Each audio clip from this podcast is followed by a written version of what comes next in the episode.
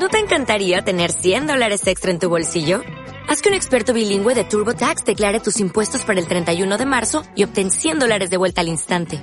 Porque no importa cuáles hayan sido tus logros del año pasado, TurboTax hace que cuenten. Obtén 100 dólares de vuelta y tus impuestos con 100% de precisión. Solo con Intuit TurboTax. Debes declarar para el 31 de marzo. Crédito solo aplicable al costo de la presentación federal con TurboTax Full Service. Oferta sujeta a cambios o cancelación en cualquier momento. Esto es Chisma Retro. cine, Música. series, Datos curiosos. cultura pop con un toque vintage, Y sí, mucha chisma. Yo soy Adri Gregorio y te invito a acompañarme en este viaje. Cómo The Addams Family nos dio a la pareja perfecta.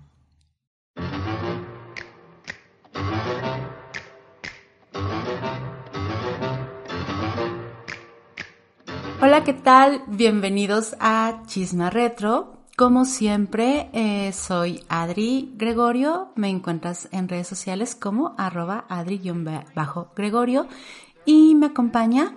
Armando Ruiz, arroba armando-mkt.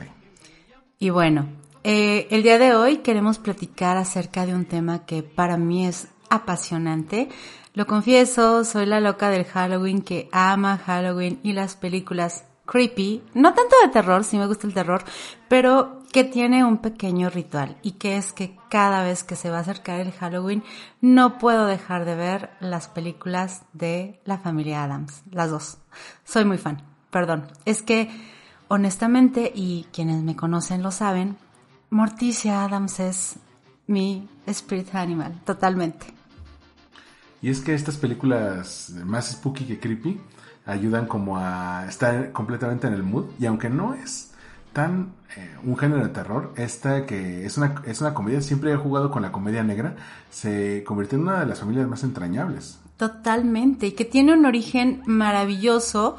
eh, que realmente eh, ha ido evolucionando, ¿no? O sea, porque de alguna forma cuando empezó en sus, en sus inicios, realmente era una familia muy darks, o sea, era mucho más malévola, se puede decir, y que conforme fue avanzando en sus diferentes representaciones, tanto en televisión como en cine, como incluso en teatro, eh, fue como siendo un poquito más family friendly. Y quizá por eso ha calado tan hondo en la cultura popular.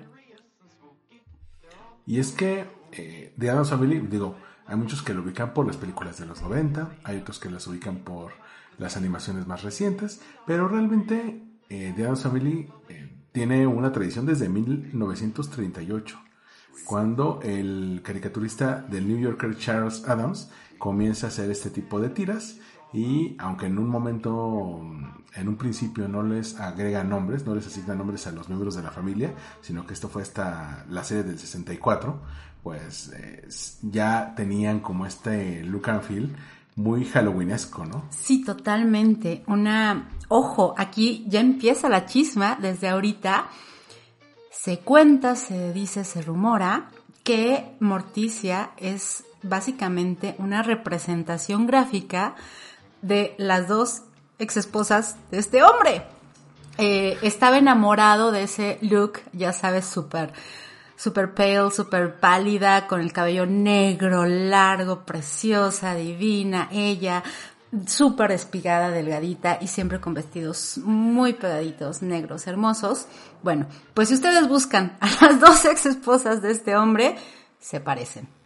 O sí, se parecen, entonces bueno, pues él creó un poco esta, esta tira cómica en torno a lo que él vivió tanto en su infancia, porque era un poco tremendo, el, el hombrecito vandalizó una casa que posteriormente se fue la que inspiró la casa de la familia Adams. Y era una persona como muy atraída por estas cuestiones mm, justamente como medio spooky, medio de Halloween, le encantaba.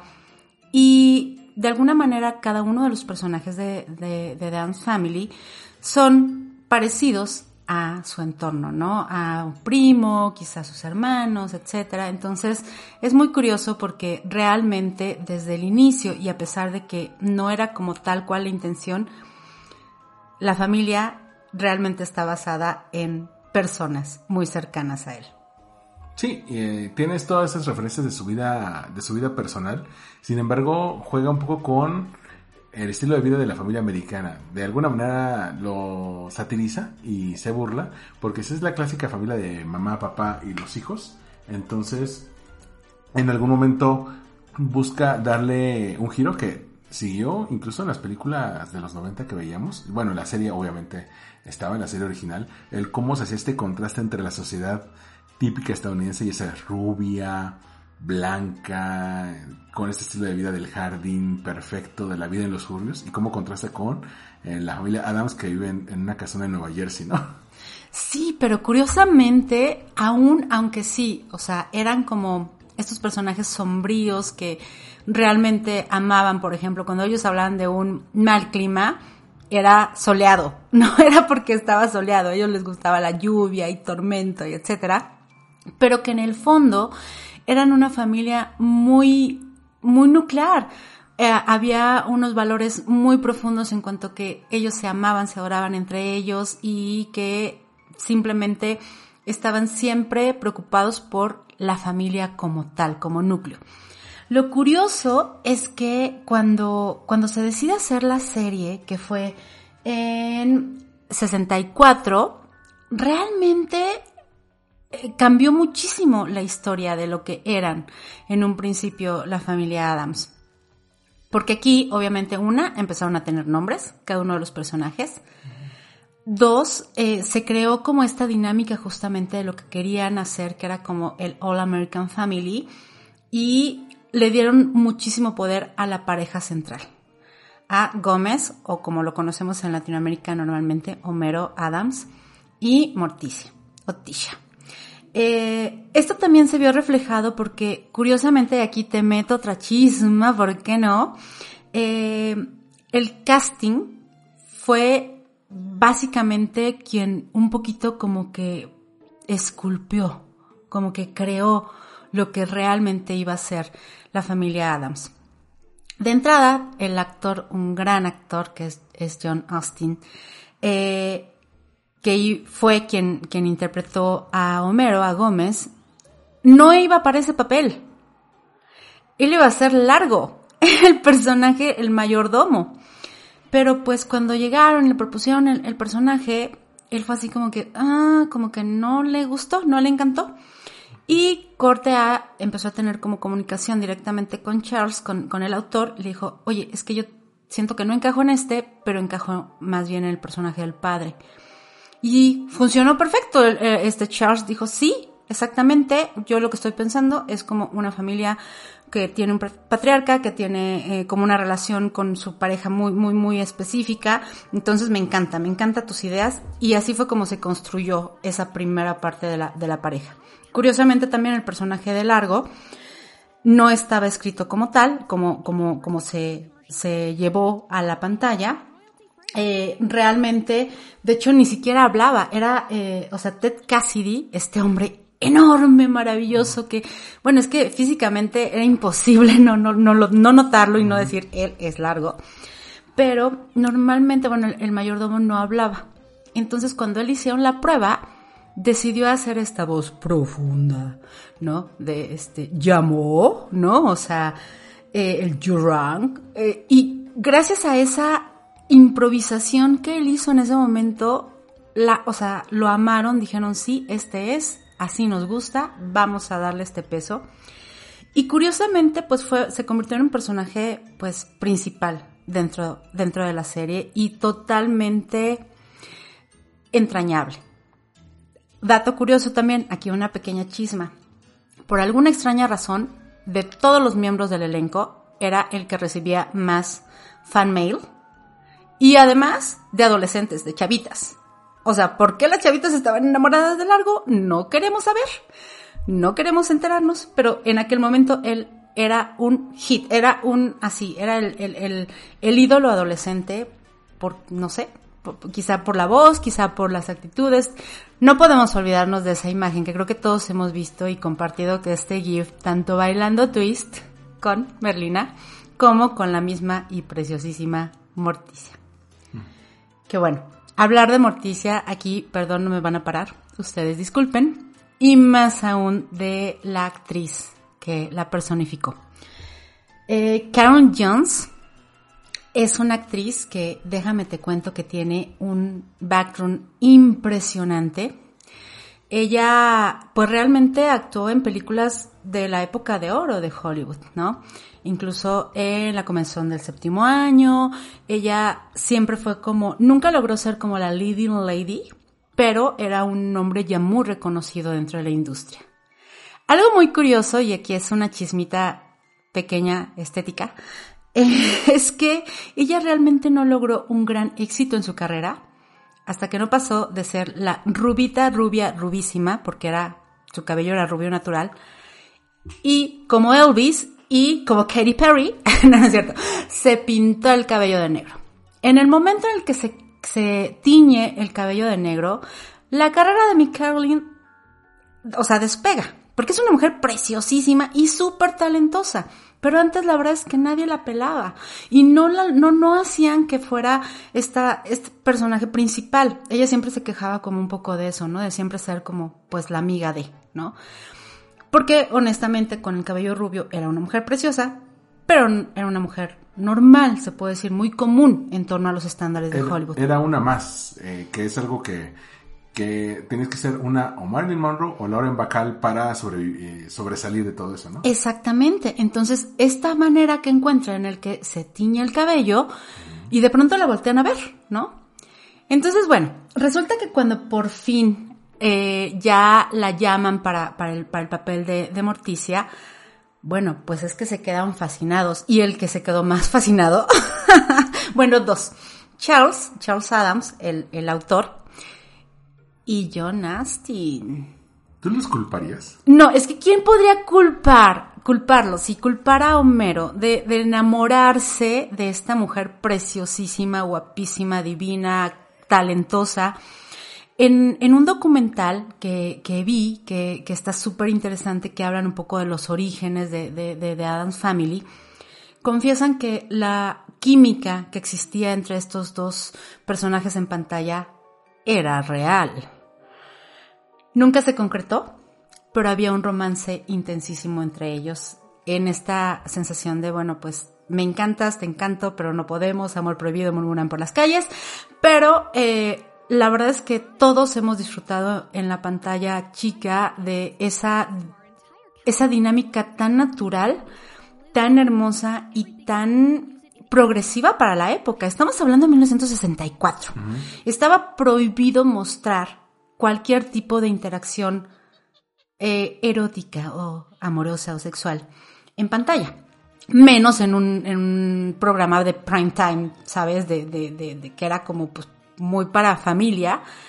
Y de pronto la historia de Gómez, de Homero y de Morticia cambia completamente las reglas. ¿Por qué? Porque había mucho innuendo, mucha insinuación de que, mm, pues que sí tenían una vida sexual activa y satisfactoria. Y esta pasión que desbordaban y que por eso yo digo honestamente, para mí, mi relationship goals no es Romeo y Julieta, no es cualquier pareja que, me pueda decir, son Homero y Morticia. Porque de verdad imagínate, se supone que eran ya padres de dos hijos, este, pues tenían que llevar una casa, eh, todo era como complicado, y aún así la pasión que mostraban el uno por el otro, este momento cuando se volvía loco eh, Homero cuando, cuando Tisha hablaba en francés y él le contestaba en italiano, ¿no? Cara mía, mon chéri, eh, bueno, pues es que de verdad creo que marcó una época y que hizo que las reglas cambiaran en la televisión. Sí, cambia la manera en que se relacionan porque eh, algo que tú me comentabas es que es una pareja muy sana. Eh, si lo comparamos, por ejemplo, como con I Love Lucy o con los Honeymooners, era una familia que, si bien estaban casados, siempre estaban en conflicto.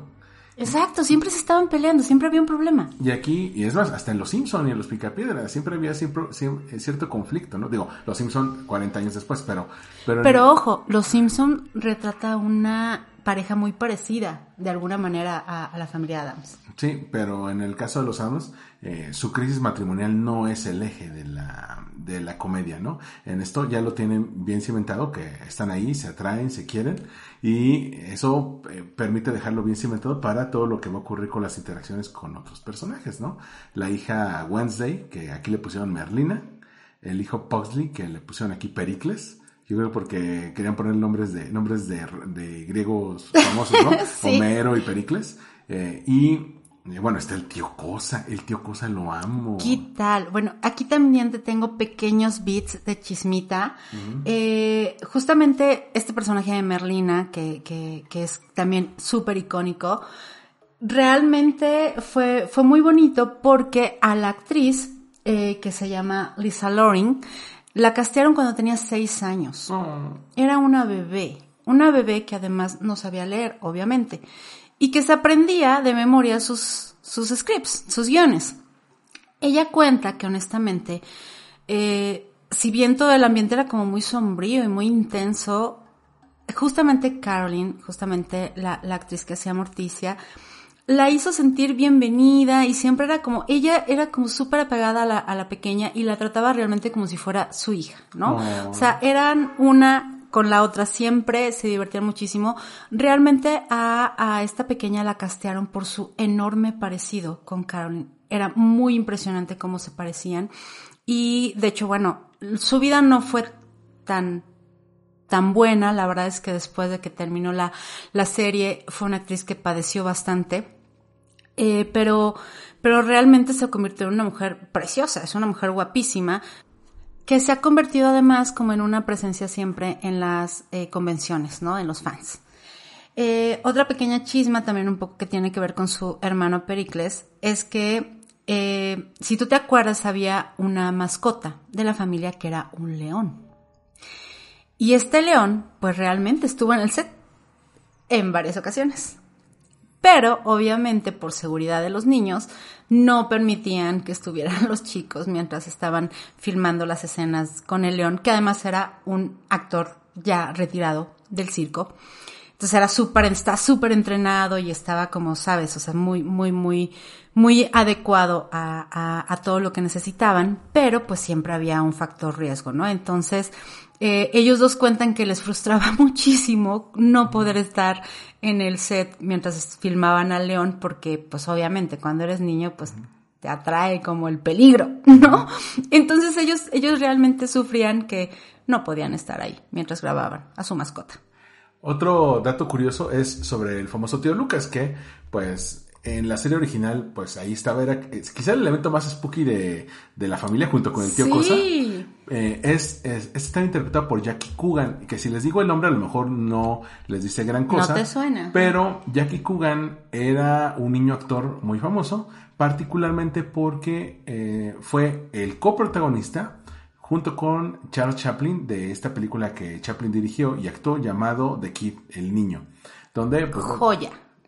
Sí, donde básicamente el personaje insignia de, Charles Chaplin, bueno, se hace amigo de este niño huérfano, abandonado, y bueno, todo el mundo amó el performance del niño, estamos hablando de, de un Jackie Coogan súper super chiquito, y de repente, pues no había tenido buenos papeles, hasta que llegan en el 62 eh, de Adams Family, que bueno, aquí lo conocimos como los locos Adams. Entonces, eh, se convirtió en un elemento clave y bueno, que después sería inmortalizado por eh, ni más ni menos que el Doc Brown. ¿no? Exactamente, pero bueno, no nos adelantemos. Un poco eh, para cerrar esta parte de la, de, de la serie, es muy curioso porque yo creo que todos hemos crecido de alguna manera, hemos estado expuestos en algún momento de nuestra vida a un capítulo de la familia Adams. Pero la realidad es que solo duró dos temporadas. Pasa un poco como con todas estas series de nuestra niñez que tú sientes que duraron años, pero pues porque como la repetían y la repetían y la volvían a repetir, Como Don Gato. como Don Gato, como los Picapiedra, como, sabes, como todos estos, estos personajes que en, lo que le llaman en Estados Unidos pues syndication, se vendían a las televisoras locales y entonces pues le sacaban todo el jugo posible y la repetían mil y una vez los mismos capítulos hasta que todos nos lo aprendíamos. Sí, curiosamente para que un show tenga que, que ser syndicated, para que pueda tener eso, eh, tienes que tener al menos 50 episodios. ¿Por qué esto? Porque así le da la oportunidad a las cadenas de poner al menos un episodio por semana. Y por eso en este, en, este club tan selecto, obviamente está Addams Family, está eh, Top Cat, Don Gato, y está The Monster Family, los Monsters, porque los tres eh, shows que aunque no duraron mucho, lograron la cantidad mínima de episodios para que se hicieran syndicated. Así es, y justamente qué bueno que mencionas a The Monsters, porque realmente los Monsters mm, salieron casi a la par, ¿no? Primero salió eh, The Adams Family y después salieron los Monsters. ¿Qué pasa aquí? Eh, los Monsters fue como esta reinvención de los monstruos originales de la Universal, en la cual, bueno, pues eran, todos eran monstruos, ¿no? La gran diferencia vital entre The Adams Family y The Monsters es que la familia Adams se supone que eran personas comunes y corrientes, se podría decir, pero con una inclinación a lo creepy, a lo extraño, a lo diferente. En cambio, los monsters pues eran monstruos. O sea, no había, o sea, había un Drácula, había un Frankenstein, ahí estaba la, eh, novia de Frankenstein, estaba el hombre lobo. Y entonces, pues era muy claro que era fantasía, ¿no? Que no era como, como algo que tú pudieras vivir en el día a día. En cambio, de Adam's Family, pues puede que te pudieras, pudieras topar con una familia extraña, ¿no? En ese sentido. Eh, mi corazón está dividido, porque honestamente también es una de mis series mm, favoritas ever, porque ellos quizá tienen una, mira, tienen una dinámica más parecida justamente a los Simpson. Si te das cuenta, Herman y Homero Simpson son muy parecidos. Y también Lily Monster y Marsh, ¿no? O sea, que son así como que, bueno, ¿y como por qué esta preciosa se casó con ese hombre que, que, no da una? Eh, pero bueno, la realidad es que este, tan, digamos que el que hayan salido al mismo tiempo estas series no es fortuito. Hubo un renacimiento completo del el interés por el terror en aquel momento. Estamos hablando de los, de, de los 60, mediados de los 60, que no solamente fueron estas series, sino también fueron mm, publicaciones, ¿no? Eh, revistas, eh, como que todo un revival de este feeling, ¿no? Incluso en, en, un documental que justamente vimos anoche, mencionaban esta canción clásica de Monster Mash, ¿no? Y de hecho, eh, algo que también mencionaba el documental es que este furor se había dado a partir de que los clásicos de la Universal, ya saben, el hombre lobo, el Drácula de Bela Lugosi, el Frankenstein de Boris Karloff, eh, llegan a la televisión, los empiezan a, poner y entonces surge esta fascinación por los monstruos. Y de hecho, también se pueden ver un par de elementos sobrenaturales en The Family. Uno es eh, Dedos, la, la, mano amiga de, de Gómez. Literalmente es la mano amiga. Literal. Este, que que hoy en día todo el mundo lo ubica, y el otro es el tío Cosas. De repente es un cuate que está completamente cubierto de pelo y nada más tiene unos lentes oscuros. Se llama isutismo y es una enfermedad. Ay, no, pero este sí es isutismo a nivel perro sí, Nivel, sí, cañón. nada más con su bombini así. Ya sé, pero curiosamente esta fascinación por lo creepy también llegó a la cuestión más infantil. Y de ahí, bueno, cuando termina la serie de, de la familia Adams, que es como, te digo, es muy corta al final de cuentas, retoman un poco la idea para un crossover, nada más y nada menos que con Scooby-Doo. Wow. Wow, indeed. Scooby-Doo hizo varios crossovers rarísimos que eran la cosa más extraña, pero pues es que estamos hablando de los groovy 60, o sea, no podías no, no evitarlo, ¿no? Entonces, regresan para un episodio especial eh, animado con la ilustración muy parecida, mucho más parecida a lo que había hecho el autor, eh, este Charles Adams, y en ese episodio, de hecho, regresan todo el elenco original a hacer las voces.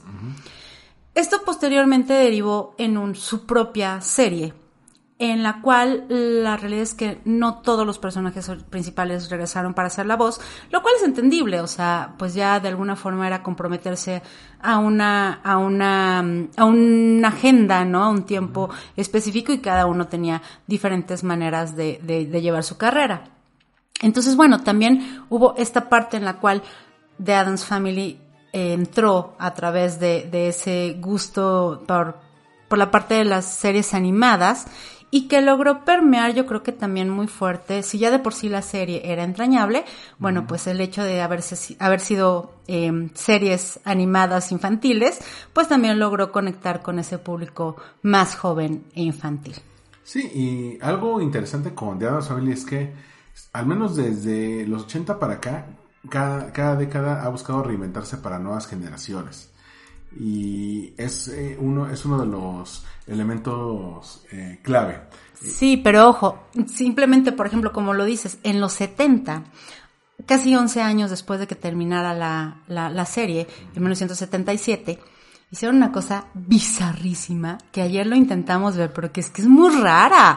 O sea, lo puedes encontrar en YouTube gratis. Y esa color, entonces. Esa color. Es, es un episodio de Halloween con la familia Adams. Resulta que hicieron este, este episodio en el cual, como, como bien dices, es a color y que tiene como una, una historia un poco extraña porque es como con un hermano de Gómez que se llama Pancho, Pancho, este, que, que había querido andar con Morticia, que es como muy extraño. ¿Y quién no? Y quién no, exactamente. Pero bueno, el punto aquí, la historia es rarísima, no se lo recomiendo solo por los LOLs, la verdad. Eh, pero, pero lo importante de aquí fue que casi todos regresaron también para interpretar de nuevo estos papeles. Hasta los niños ya grandes. Hasta los niños ya grandes, que es maravilloso, que, que, que justamente lo platicábamos, que, que, se veían pues eso, obviamente completamente diferentes.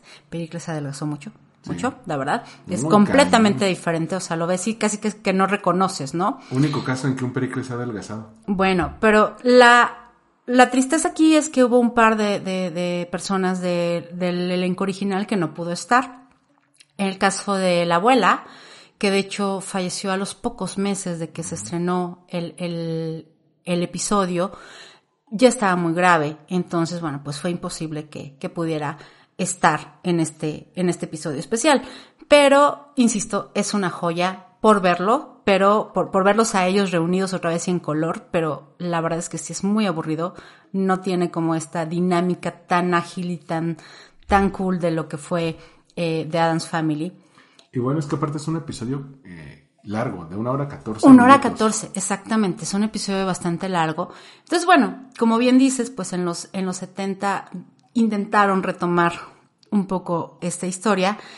Y bueno, pues fast forward hasta lo que tanto hemos amado. Yo creo que todos los, los que somos niños de los 90, no podemos evitar recordar eh, la primera reinvención cinematográfica de, de, de, Dance Family en 1991 con, con esta película maravillosa en la cual eh, pues mi Angelica Houston, mi este Raúl Julia y como dices el Doug Brown, Mr. Christopher Lloyd eh, y un y, y, arropados por un gran elenco, la verdad, o sea fue una película que definitivamente yo creo que nos marcó porque presentó a una familia muy parecida a la, a la de la serie, pero también retomando muchas ondas más spooky de lo que realmente quería Charles Adams. Ojo, fue un rollo, otra chisma. Fue un rollo porque la segunda esposa de Charles Adams le había hecho renunciar a ciertos derechos acerca de su obra. Entonces ella estaba, o sea, tuvieron que lidiar con ella para poder hacer esa película. Quizá por eso fue que en los 80 no se logró concretar como un proyecto específico de la familia Adams y fue hasta 1991 que se pudo hacer esto. Pero bueno, pues por fortuna se logró, ¿no? Eh, por fortuna nos entregaron algo que, que, que es una es una película que, que, de verdad creo que marcó una antes y un después. Curiosamente, y todo el mundo lo, lo, lo dice y lo piensa, era la película perfecta para Tim Burton. Sí. Y él estaba considerado para ser el director. Pero, pues, resulta que al final de cuentas no se dio. Y pues creo que, creo que, creo que nuestro director Ah, sí, el director es Barry Sonnenfeld, que a lo mejor el nombre no te suena mucho. Bueno, él dirigió las dos de, de Adam's Family, pero también dirigió la trilogía original de Men in Black con Will Smith y Tommy Lee Jones más adelante. Y sí, retoma esta, este look and feel de Tim Burton. Hay que tomar en cuenta que en el 90 se había lanzado Edward Scissorhands, el, nombre, el joven mano de la tijera. Ya habíamos tenido Beetlejuice, entonces ya se había probado el potencial taquillero de, de este mundo spooky. Y creo que Edward Scissorhands de Tim Burton nos muestra ese contraste que luego los Adams desarrollan de una persona sombría, spooky, en un contraste con una sociedad llena de colores, gente blanca, bonita, que tiene el jardín. Y esto se refleja muy bien en esta primera película de The Addams Family de 1991, que gira en torno a que el tío Lucas estaba perdido y de repente lo retoman. Y no, no puedo de lo maravillosa que es, pero si algo te puedo decir que es mejor que The Addams Family del, no- del 91, es la secuela que es Addams Family Values. Totalmente de acuerdo. Realmente es de las pocas películas que podemos decir que sí, la segunda supera con creces a la primera. Pero déjame regresar un poquito, te tengo que contar una chisma. Cuando empiezan a hacer el casting para la primera, resulta que, pues, mi querida Cher quería ser Morticia. Pero pues la realidad es que el papel estaba escrito y pensado y ya como súper cuadrado con Angelica Houston. Entonces, Angelica Houston es una actriz espectacular, definitivamente. Eh, viene de toda una dinastía de gente dedicada al cine. John Houston era su padre, o sea, director de, o sea, peliculazas. Danny Houston era su, es su hermano y, y aunque no ha tenido tantos hits, Pero la realidad es que vienen de una dinastía, ¿no? Totalmente eh, eh, en cuanto al cine. Ella ya había sido, eh, ya, ya estaba cercana a la temporada de premios con, con The Princess Honor y la realidad es que, bueno, ella ya era una, pues, una actriz bastante eh, sólida, ¿no? Con una carrera interesante. Y ella, la verdad es que desde su más tierna infancia, bueno, no sé si desde su, más tierna infancia, pero sí desde, desde muy joven, amaba el personaje de Morticia. Entonces cuando llega esta oportunidad, dice, por favor, o sea, soy yo, ten- tengo que, ¿no? Eh, ojo, ella también sufrió bastante por este personaje porque, así justamente como Caroline en algún momento lo comentó, que se tardaba hasta 20 minutos en quitarse la caracterización de, de, de Morticia en la, en la serie, la verdad es que para la película esto aumentó. Aumentó muchísimo, ¿por qué? Porque una, para lograr la microcintura de Morticia Adams en esos vestidos súper, súper, súper pegaditos. Ah, que de hecho, por ejemplo, los vestidos de Caroline en, en, en, el, en, la, en la serie los usaba con velcro para que quedara lo más, lo más, lo más pegado posible. No era un cierre, era un velcro el que, o sea, básicamente como que pues le embalsamaban en el vestido. Eh, y para la película, a Angélica le ponían un corsé que ella cuenta que era imposible sentarse. La tenían que llevar y traer con un carrito eh, en, cuanto a las locaciones. Ella no se podía sentar, la tenían que llevar o, o parada o completamente acostada. Y era terrible, lo sufrió muchísimo. Ahora, también para todas estas escenas en las cuales ella le muestran como estos ojos como muy gatunos, como, sabes, como muy elevados. De por sí ella tiene una mirada así, pero para hacer más, más claro el efecto, le ponían estas cosas como ahora que mm, este Naomi Campbell dice que no lo usa, pero sí lo usa, que son como una especie de hilos que hacían que la parte de las sienes se elevara y que como que daban hacia atrás, ¿no? Y con la eh, peluca y todo esto no se notaba. Pero la realidad era que un procedimiento muy doloroso, o sea, sumamente, o sea, los dolores de cabeza ella cuenta que eran unas migrañas espantosas por todas las horas que tenía que pasar filmando con ese dispositivo para que los ojos se le vieran más gatunos, ¿no? La verdad es que ella, ella comenta que una vez más, así como sucedió, digo, en este caso no fue amor, amor, pero sí, eh, así como le sucedió en su momento a Carolyn y, a John Astin, que pues se enamoraron en el set y que tenían una química impresionante, ella cuenta que no hubiera podido hacer el papel sin Raúl Julia. Raúl Julia era un hombre maravilloso, honestamente, un actor divertidísimo, versátil, muy físico, o sea, tenía una capacidad de una comedia física impresionante. Y eh, con esos ojazos enormes que tenía y con esta mirada que, era muy parecido, de hecho, al, al, estilo del dibujo de, de, Charles Adams, por lo menos en la expresión facial. Eh, y, y que ella comenta, o sea, Angelica Houston dice que ella no hubiera podido hacer la película, no hubiera podido terminar la película, ni embarcarse en una segunda, si no hubiera sido por su coprotagonista. Y es una película de las auténticamente trascendentes en la primera mitad de los 90.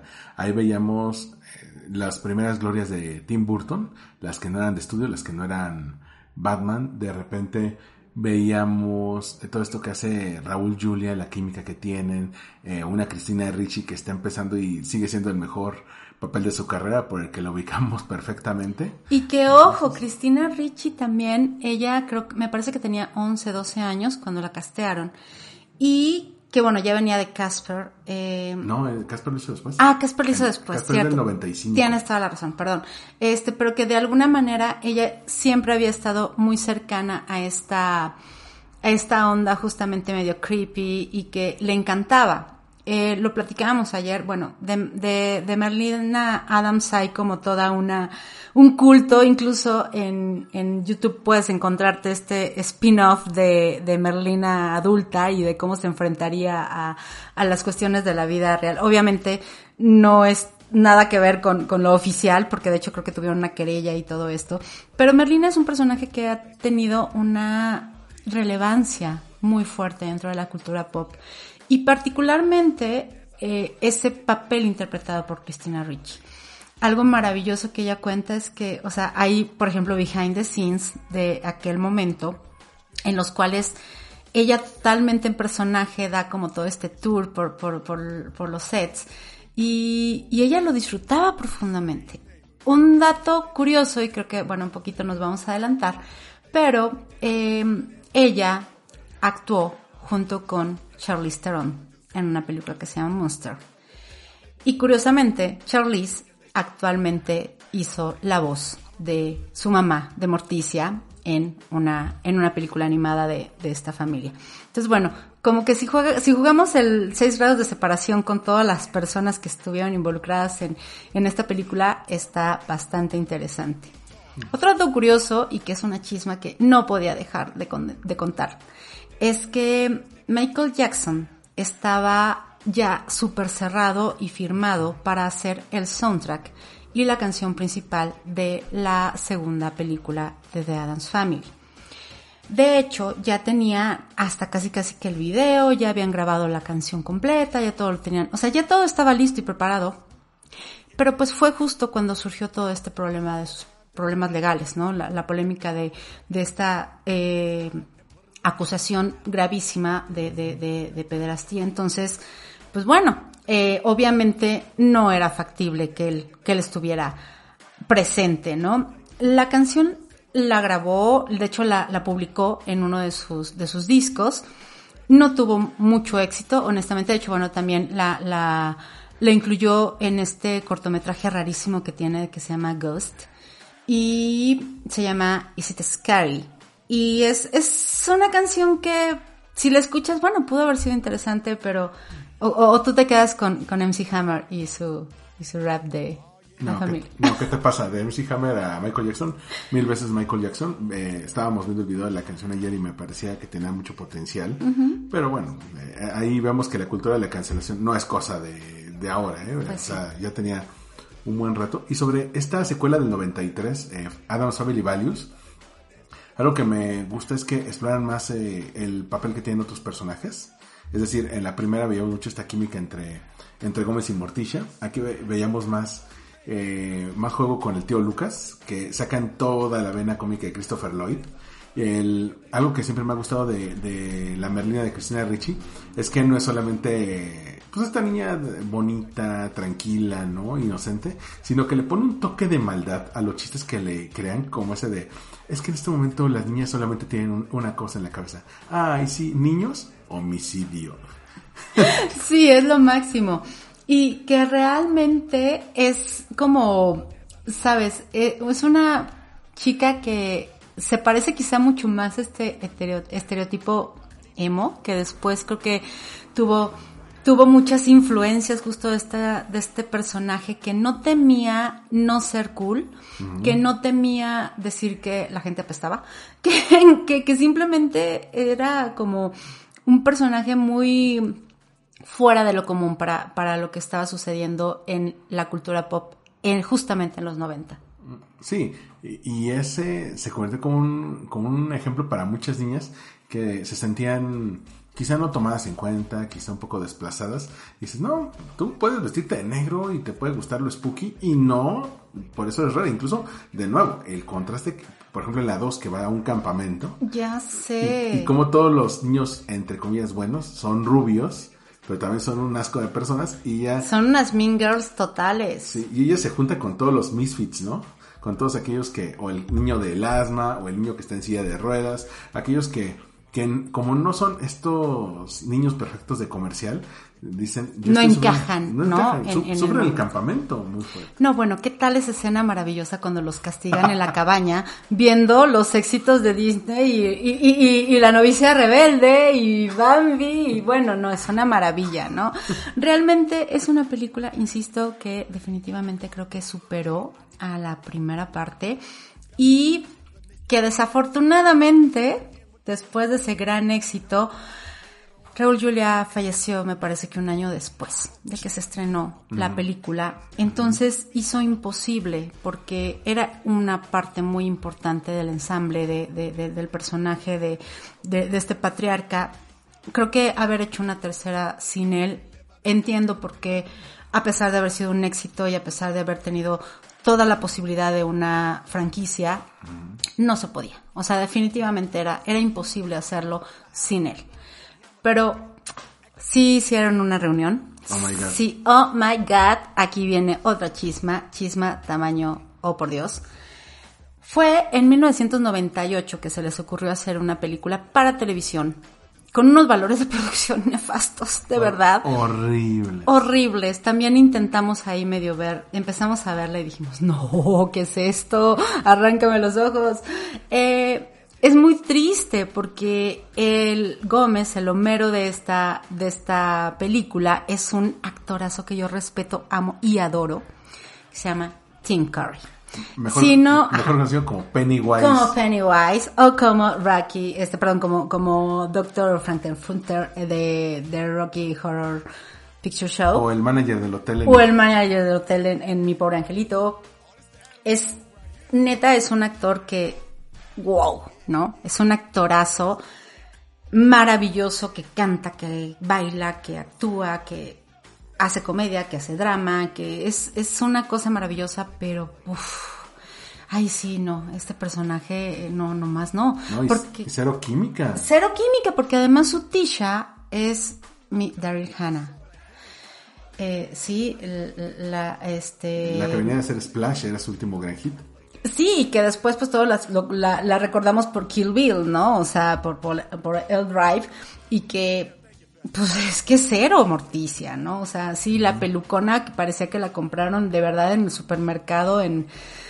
eh, eh, eh, todo mal. O sea, es que absolutamente no hay una cosa rescatable de esa, de, de esa adaptación para televisión que, insisto, por los LOLs también la pueden encontrar en YouTube por partes, ya sabes, porque es de esas que pusieron por partes, pero híjole, no, no, no se hagan eso, mejor no se hagan eso. Curiosamente, si hay un actor del cast de las películas anteriores que regresa, que es eh, Karel Strucken, que es ah, Largo, es el mayordomo.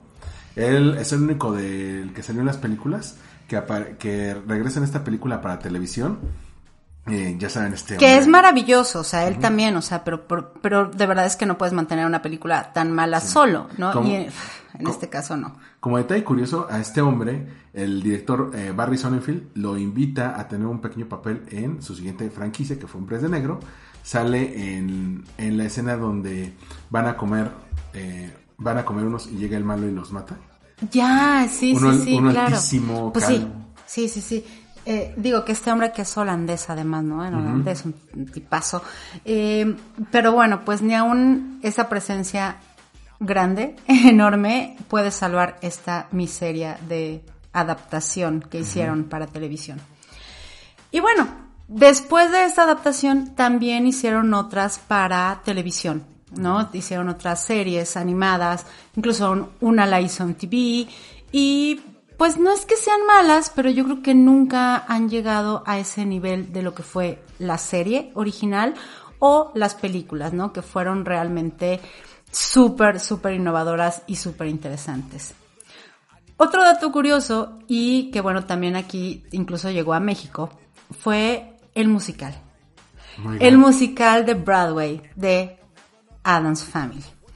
Eh, que bueno, o sea, la verdad es que le fue bastante bien en Broadway. Hicieron una corta temporada, pero le fue bastante bien.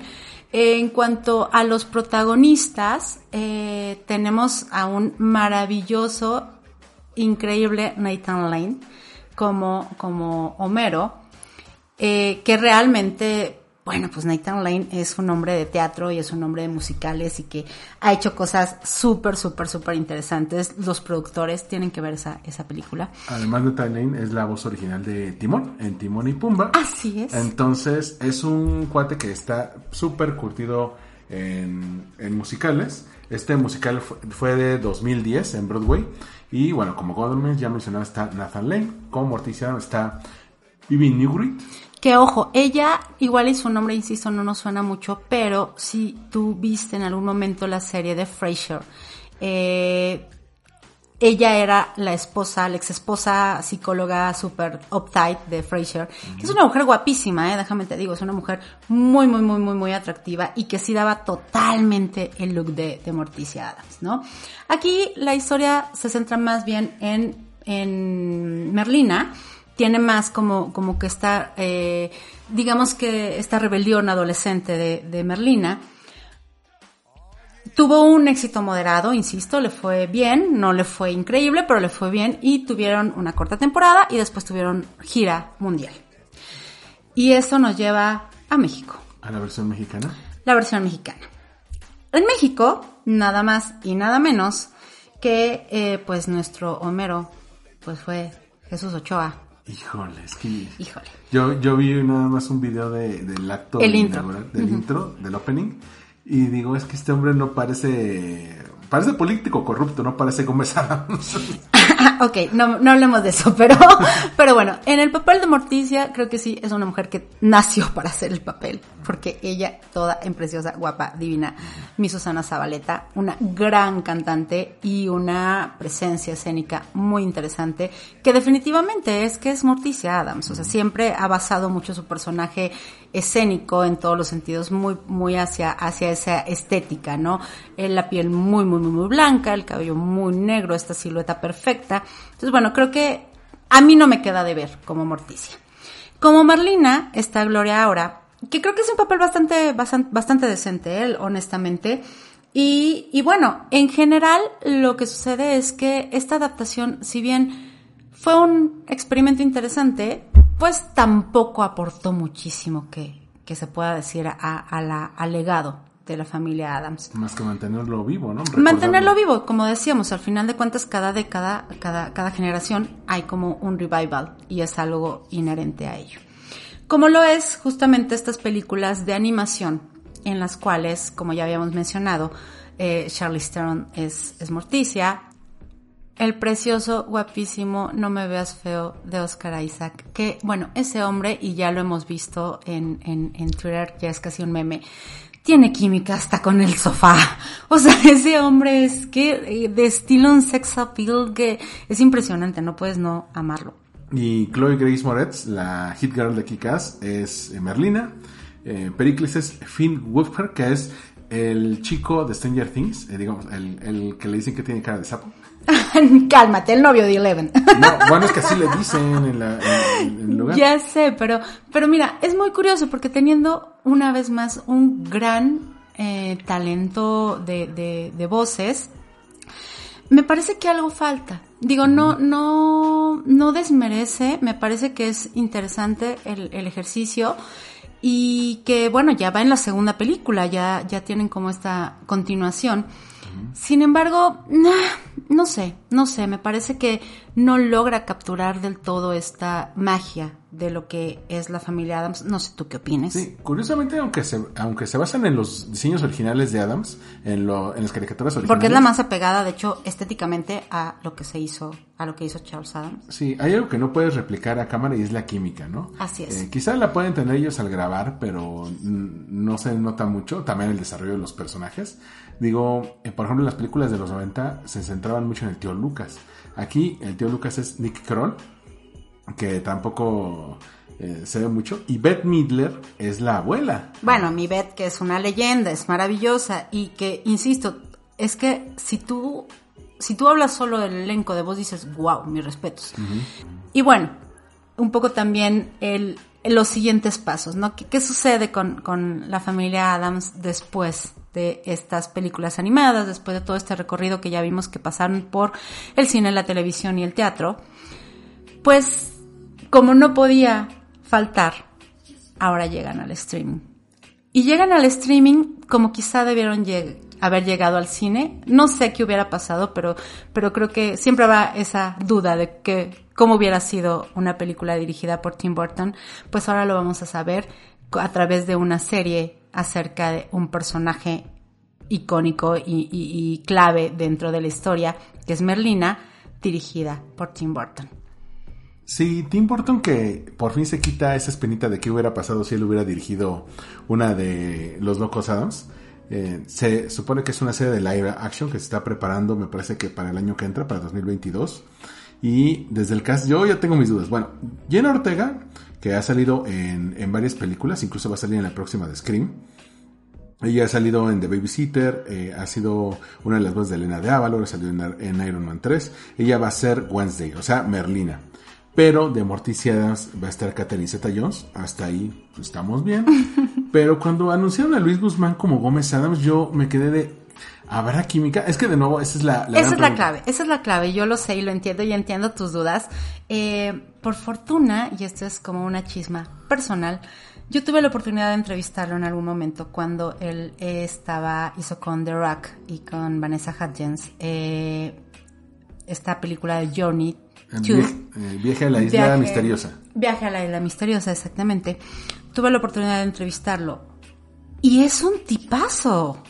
Es divertidísimo. O sea, te lo juro, te juro que es un, es un hombre muy agradable que quizá, pues sí, no ha tenido como estos papeles que lo tengan en el ojo público y que lo hagan, que, que, que la gente lo reconozca. Yo sé que tú tienes muchas dudas. Yo le quiero dar el beneficio porque Tim Burton sabe muy bien lo que hace. Y si algo ha logrado, a pesar de sus fallas en muchos momentos, es generar elencos muy sólidos. Él tiene un ojo impresionante para decir, esta persona con esta me va a funcionar para este proyecto en específico, ¿no? Entonces, por ese lado, o quizá porque tengo muchísimas ganas de ver esta serie y estoy muy ilusionada de ver qué es lo que va a hacer Tim Burton con, con la familia Adams. Yo sí, yo sí le doy, yo le- sí le doy mi voto. Ok, voy a confiar en ti porque en algo que mencionas eh, es, es algo muy válido, eso de que Tim Burton cuida mucho a su cast, lo que, nada más para quienes ubiquen, lo que hace Tim Burton cuando hace una obra propia, digo, digamos, en este momento está retomando algo que sin duda fue una de sus principales influencias, pero lo que él hace es que primero dibuja el personaje y luego dice, este va, por ejemplo, para Johnny Depp, este va para Elena Bonham Carter, que lo acompañó en ocho o nueve películas. Y fue su mujer muchos años. ajá. Sí, entonces de repente va diseñando el personaje y de repente encuentra la actriz ideal. Me acuerdo mucho del caso de, de Bella Heathcote en, en esta película de Dark Shadows, nunca, ni antes ni después, Bella Heathcote tuvo un papel que le quedara tan como guapo. Tan a la medida. Y creo que por eso hay que darle este beneficio a la duda a Tim Burton. Así es. Me parece que quizá aquí el punto es que al estar dirigida a un público infantil, slash familiar, se diluye mucho esta parte fundamental y clave y con esto como que redondeamos un poco la idea de por qué hablamos de que la familia Adams nos dio a la pareja perfecta, que es esa química espectacular entre Gómez, entre Homero y Morticia. El, incluso es curioso porque pues si te pones a pensar, tenemos diferentes definiciones de lo que es familiar, ¿no? al respecto a lo largo de las generaciones. El, en los 90, la verdad es que para hacer una película familiar de pronto sí se daba muchas licencias que, que eran guiños más claros a un público más adulto, ¿no? Eh, creo que definitivamente este, esta pareja, estos personajes creados por, por, por Charles Adams, pero la verdad es que bordados por estos dos actores, por, por Karen Jones y por John Austin, nos dieron lo que, Dios mío, yo quiero en mi vida para siempre. Y creo que muchas, muchas pueden, pueden estar de acuerdo conmigo, muchos y muchas pueden estar de acuerdo conmigo, que es este, este amor, sí, que perdura, que, que, es, que es estable, que se mantiene, pero que no pierde la pasión, la intensidad, el, el deseo, vamos. O sea, era increíble verlos en escena. Tenían una química espectacular y que te, transmitían esa sensación de, ok, sí, ahorita no soy la mamá de Marlina, no soy el papá de Pericles, no me importa el mundo, me importas tú. ¿no? Y somos pareja y, me fascinas y tú como persona, no solamente como parte de mi familia, porque al final de cuentas, pues un matrimonio se convierte en una parte de una familia, no me importa eso, me importa lo que sentimos tú y yo, el uno por el otro, y eso de verdad es que para mí es sinónimo de la pareja perfecta. Sí. ¿O tú qué opinas? Es una pareja muy sana, es una pareja que pocas veces se ve en televisión, en la cual pues el conflicto no es, te decía hace rato, un driver de, la trama. Ellos están bien y ellos se lo muestran, se lo demuestran todo el tiempo. El, por ejemplo, el cómo le besa el hombro, de Caramía, Moncherry, el constante estar recordando ¿te acuerdas de nuestra luna de miel? No, siempre estar como muy al pendiente el uno del otro y incluso en este episodio horrendo de Halloween, ella le hace un regalo muy ad hoc a él, ¿no? O sea, muy pensado en él. Y esos, creo que esas cosas son maravillosas y de verdad, mm, no sé ustedes qué opinen, o, ojalá nos puedan comentar un poco ustedes qué piensan acerca de esta belleza y de cómo realmente como pareja son icónicos, ¿no? Pues muchísimas gracias de verdad por acompañarnos en, en esta nueva aventura sonora acerca de esta familia tan entrañable y particularmente esta pareja que es maravillosa y que yo quiero un Homero, un Gómez, por favor.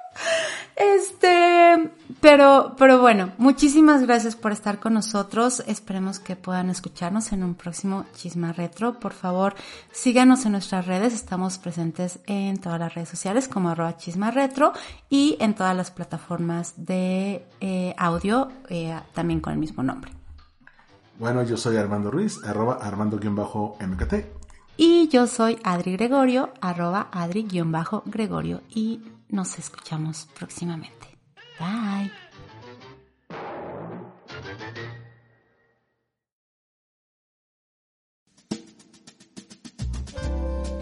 Gracias por escuchar Chisma Retro. Disponible en todas las plataformas de podcast. Sígueme en arroba adri-gregorio y arroba chisma retro.